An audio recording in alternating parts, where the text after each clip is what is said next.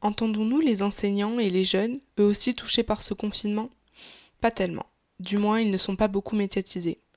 C'est pourquoi aujourd'hui, dans ce documentaire, découpé en trois parties, vous allez pouvoir entendre leur voix, la voix de ceux qui nous apprennent à écrire, à lire, à compter, à vivre ensemble et à nous cultiver, mais aussi la voix de ceux qui vont faire le monde de demain, les lycéens, mais aussi les collégiens et les écoliers, public encore moins médiatisé et dont j'ai enregistré les voix en m'éloignant un peu de l'objectif principal qui est d'entendre les lycéens et lycéennes.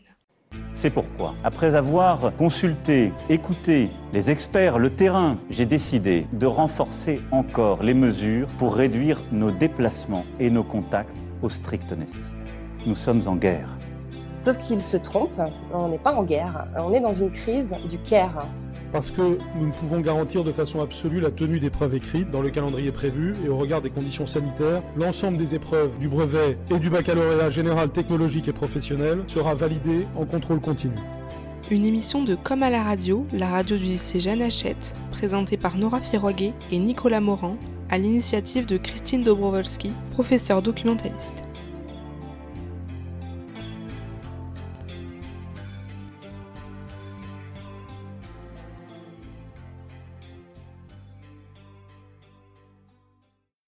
Comme dans le dernier épisode, je laisse Nicolas poser la situation. Le 3 avril dernier, Jean-Michel Blanquer, le ministre de l'Éducation nationale et de la jeunesse, avait déclaré les nouvelles modalités du baccalauréat 2020. Voici ce qu'il avait annoncé. Les examens sont maintenus, mais selon des modalités différentes. Nous ne pouvons garantir la façon absolue de la tenue d'épreuves écrites dans le calendrier prévu. Et au regard des conditions sanitaires, c'est donc la formule 100% contrôle continu qui a été retenue. Le bac 2020 sera donc en contrôle continu, ce qui veut dire que pour les classes de terminale, ce seront les notes des épreuves anticipées ajoutées aux trois moyennes trimestrielles eues durant l'année. Cependant, celles du confinement ne seront pas prises en compte, avait précisé le ministre de l'Éducation nationale. Pour les élèves de première qui devaient passer des épreuves de français, la partie écrite ne se fera pas. Alors, comme pour les terminales, ce sera les notes de français des trois trimestres qui seront prises en compte. Pour ce qui est de leurs épreuves orales, pour l'instant, elle est maintenue. Alors qu'avant, aller au travail signifiait se préparer, sortir de chez soi, prendre les transports en commun ou sa voiture, des bains de foule et autres. Durant ce confinement, le télétravail s'est imposé. Faire cours sur son lit, dans son canapé ou, pour les plus sérieux, sur une table depuis chez soi. Mais pour les professeurs et les élèves, comment ça s'est passé? L'éducation étant un facteur clé dans nos vies, Comment faire pour transmettre et recevoir quand nous ne sommes pas les uns en face des autres Perrine, professeure des écoles en maternelle. Alors euh, moi, en tant qu'enseignante, la continuité pédagogique, enseignante de maternelle, donc la continuité pédagogique en maternelle est obligatoire qu'à partir de la grande section, euh, et particulièrement compliquée étant donné qu'on fait principalement de la manipulation avec les petits. Après, de ce que j'ai pu en observer pour les plus grands, euh, les professeurs ont été surinvestis. Ils ont pris leur mission très à cœur et j'ai trouvé qu'ils, euh, pour euh, la plupart en tout cas, qu'ils y allaient vraiment. Enfin, qu'ils s'étaient vraiment, oui, vraiment investis, je me répète, mais c'est pas grave. de la part des élèves, bon, on, on, retrouve la même chose que dans les classes, quoi, c'est-à-dire un tiers qui s'ils ne pouvaient pas être là, euh, n'y seraient pas. Donc euh, on les a perdus. Euh, et puis après, ben, ceux qui suivent toujours, ceux qui ont des parents pour les aider, ceux qui n'en ont pas, ceux qui ont les moyens techniques de suivre ceux qui les ont pas. évidemment, je pense pas que ça ait vraiment augmenté les, les, inégalités, je pense plus que ça les a mis en lumière, ça nous a permis de les voir pour ceux qui n'en avaient pas encore pris conscience. Euh, après, euh, le rôle de l'enseignant en présentiel est quand même primordial et on le sait, euh, aller chercher justement l'élève qui voudrait bien se cacher sous sa table pour lui permettre d'avoir une éducation digne de ce nom, c'est un peu plus difficile à distance. Madame Caporiccio, professeure de SVT. Ensuite, comment je vois la continuité pédagogique? La continuité pédagogique, c'est-à-dire bon, ce qu'on fait, l'enseignement à distance euh, pratique, euh, oui, c'est facile grâce à, tous les outils que l'on a euh, numériques, hein, l'ordinateur, le NT. les points positifs de cet enseignement à distance, on prend le temps on prend le temps de faire les choses, de euh, euh, d'y aller tout doucement. On n'est pas on n'est pas pressé. Euh, vu que là, du coup, il n'y a plus d'échéance pour les examens, pour les classes de première et de terminale. Donc, on est vraiment détendu. la préparation des cours se fait aussi de manière détendue, puisqu'il faut aussi s'organiser et jongler avec la vie de famille. Mais voilà, ça se passe très très bien. Les difficultés, euh, oui, il y a des difficultés dans le sens où euh, je sais qu'il y a des élèves qui auraient besoin d'un, contact, d'un support euh, plus proche hein, pour pallier certaines difficultés. Donc c'est vrai que quelque part, ça, me, ça m'embête un petit peu de, les laisser et surtout de ne pas voir si leurs, difficultés, parce que tout le monde ne dit pas quand ils rencontrent des problèmes.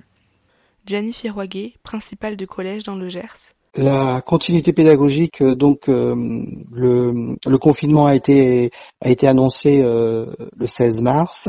on a pu prévenir certains élèves avant leur départ du vendredi soir.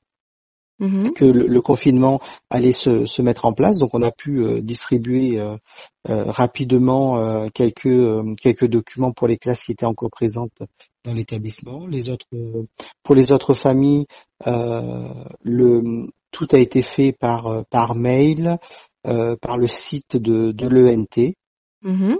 Et, et dernière, des, des, quelques familles où que nous savions en difficulté et en fracture numérique, ont été appelés euh, par l'établissement. Louison, élève de première. J'ai eu du mal à m'organiser et encore trouver le rythme. Je pense que les profs ont au début eu du mal à se rendre compte que le rythme ce n'est pas le même pour tout le monde, pouvoir être seul non plus, mais je trouve que là ça va. Élève de première. Au niveau des cours, ça va, je pense que l'alternative de la continuité pédagogique est la plus propice à cet événement, mais on ne peut pas non plus dire que ce que nous faisons et ce que nous recevons sont aussi efficaces qu'un cours réel. D'après moi, le seul souci que je trouve concerne les plateformes utilisées comme support de cours. Les professeurs ne se servent pas tous des mêmes applications pour les visioconférences et les devoirs sont dispersés par-ci par-là en fonction du responsable de la classe. Chloé, élève de première. Je m'organise de façon assez simple, je récupère les cours le matin et en début d'après-midi pour pouvoir les faire au fur et à mesure et je m'avance au maximum. Yasmine, élève de première. Au niveau scolaire, il est vrai qu'on décroche petit à petit. Nous sommes complètement décalés dans les horaires, on se couche et on mange à pas d'heure, on se lève tard. Malgré cela, on essaye de s'occuper avec euh, diverses activités peinture, dessin, couture, bricolage, cuisine, écriture, lecture, etc. Pour certains, les devoirs ne sont pas une priorité puisqu'il n'y a pas l'envie, le suivi chez les uns, le matériel nécessaire chez les autres. Je parle pour moi, mais également pour beaucoup d'autres étudiants, quel que soit leur niveau scolaire. Le confinement en trois mots, activité, ennui et flemmardise. Lana, élève de seconde, il y a certains profs qui ne donnent plus aucune nouvelle, et qu'il y ait plus de classes virtuelles, c'est plus simple. En tout cas, je préfère les classes virtuelles que de travailler en autonomie. Comme ça, on peut poser des questions aux profs et nos camarades de classe peuvent nous aider.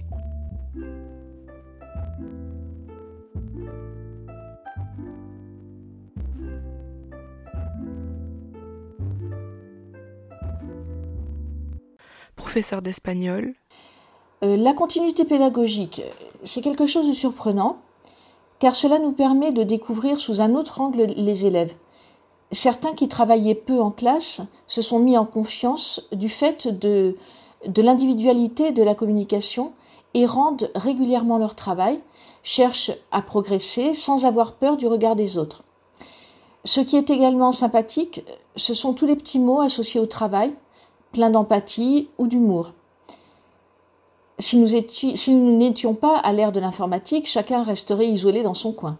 Là, nous continuons à travailler à chaque jour de cours et cela nous permet d'oublier quelques heures la situation sanitaire. Même si c'est lourd pour tous, c'est salutaire. De toute façon, nos élèves ont leur avenir à construire, il faut donc aller de l'avant. Priscilla Pelk, professeure des écoles dans le spécialisé. La continuité pédagogique en tant qu'enseignante. Euh, j'ai trouvé que ça c'était plutôt bien organisé euh, du côté des enseignants parce que on est plein de ressources et qu'on a eu plein d'idées. On a été très peu aiguillés, soutenus par la hiérarchie, entre guillemets, par les gens haut placés qui ne nous ont absolument pas aidés. on nous a un peu dit de nous débrouiller. En tant que parent, je trouve que j'ai eu beaucoup de chance parce que il se trouve que les enseignants de mes enfants euh, ont totalement joué le jeu. Mais il faut dire aussi que j'ai deux filles qui sont particulièrement autonomes dans le travail, donc moi ça ne m'a pas du tout pesé. Elles se sont débrouillées toutes seules. Anandi, élève de 5e. Bah, j'essaye de m'organiser et je pense que je m'organise assez bien. Euh, les professeurs euh, nous envoie du travail et euh, j'essaye, on essaye tous de s'organiser. Salomé, élève de CE1 à Toulouse. Ben, il y a des petites difficultés, sinon ça se passe bien. Mais Attends, mais c'est quoi les petites difficultés euh, Les difficultés, c'est ben, des fois il y a des difficultés sur les devoirs parce que je suis. T'es pas concentré. Je suis pas concentrée hmm. parce que des fois il y a une fois il y avait la télé allumée une fois. Hmm. Et sinon j'étais déconcentrée par le chien parce que des fois il venait nous voir. Et le chat, le bruit, le quoi. Chat, le bruit. Parce qu'en classe, c'est différent. Après, c'est une vraie maîtresse. Hmm. Véronique Perrault, professeure de français et de culture de la communication.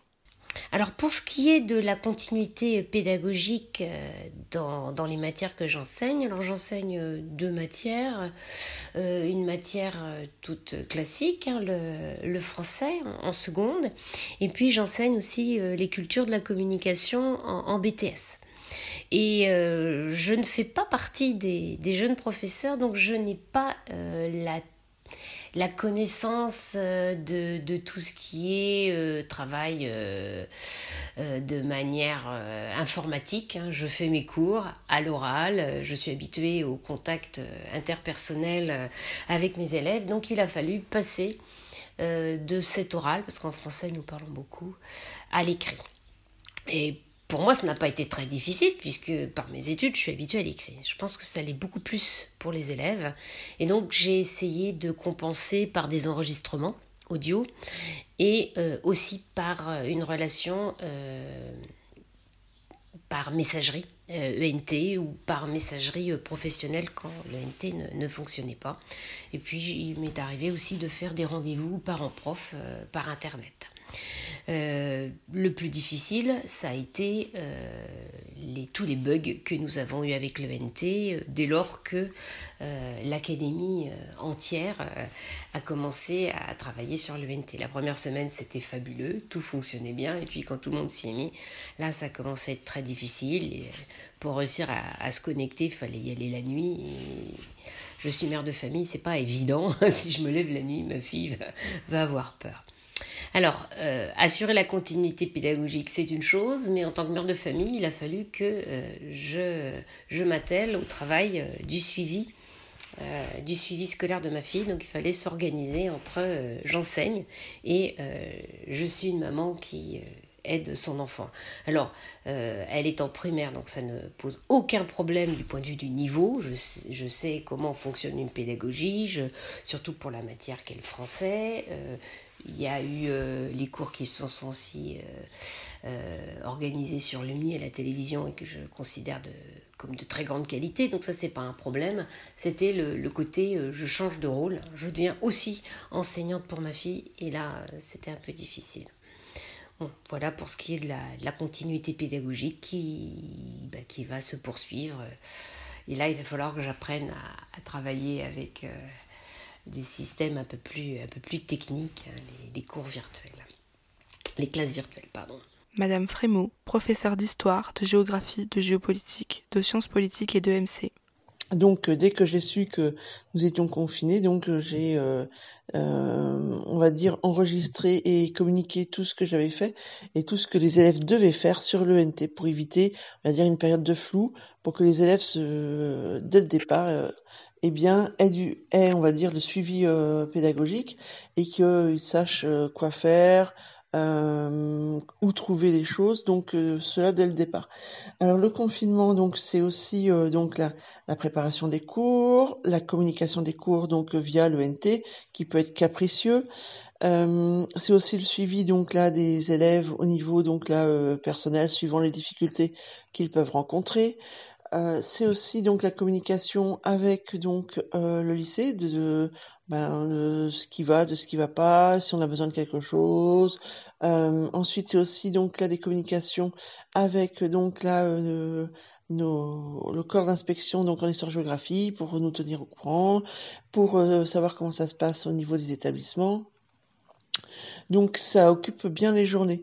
Donc euh, le confinement c'est aussi une période donc là de maniement de l'outil informatique, donc aussi bien à l'écrit que on va dire euh, à l'oral et aussi donc les multiples logiciels dont on peut se servir. Témoignage de Madame Leclerc lu par Nora Firouaguet. Les cours à distance pour le lycée.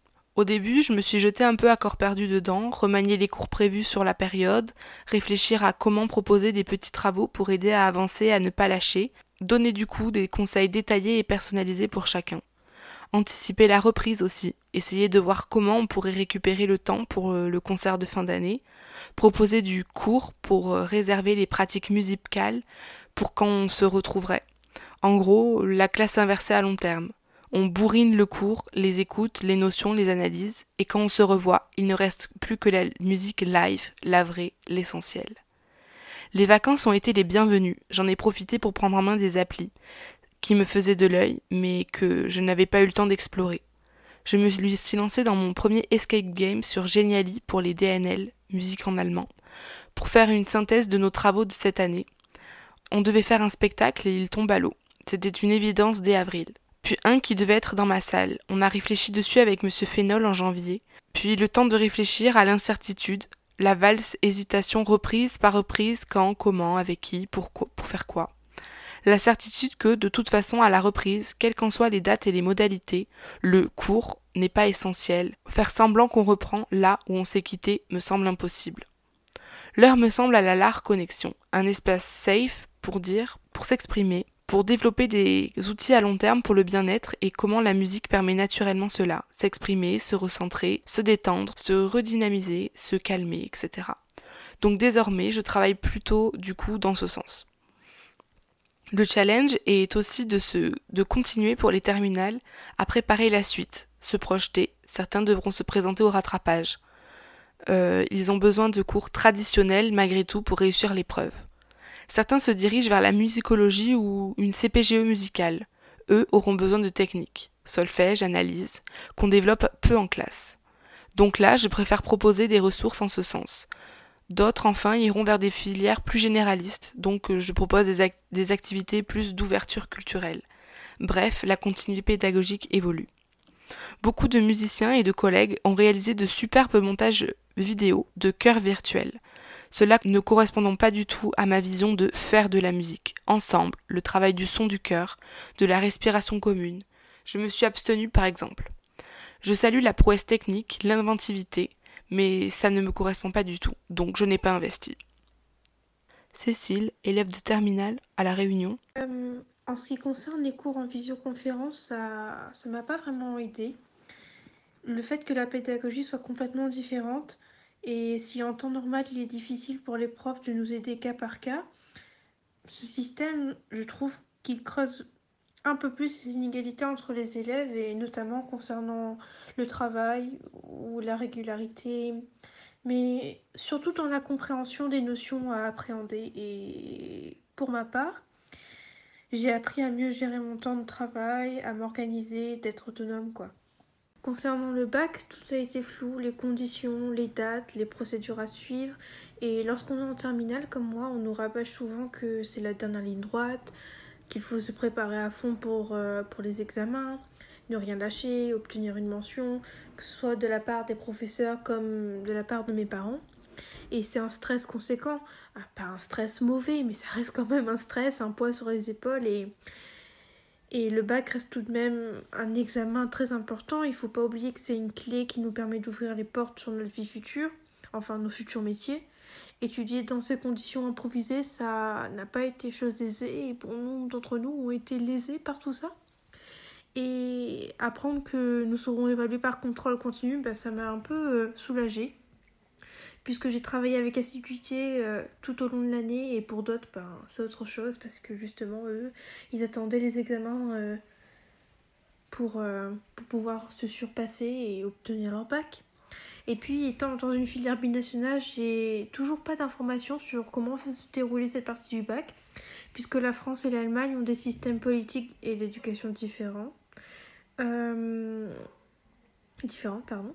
Les décisions sont pas toutes les mêmes et, à quelques semaines des épreuves prévues, je suis toujours dans l'ignorance de ce que je dois ou non apprendre, de comment tout ça va se dérouler et en gros euh, s'il y a épreuve ou pas. C'est long et on est censé avoir une réponse d'ici fin mai. Mais nous n'avons toujours pas continué le programme donc... Euh.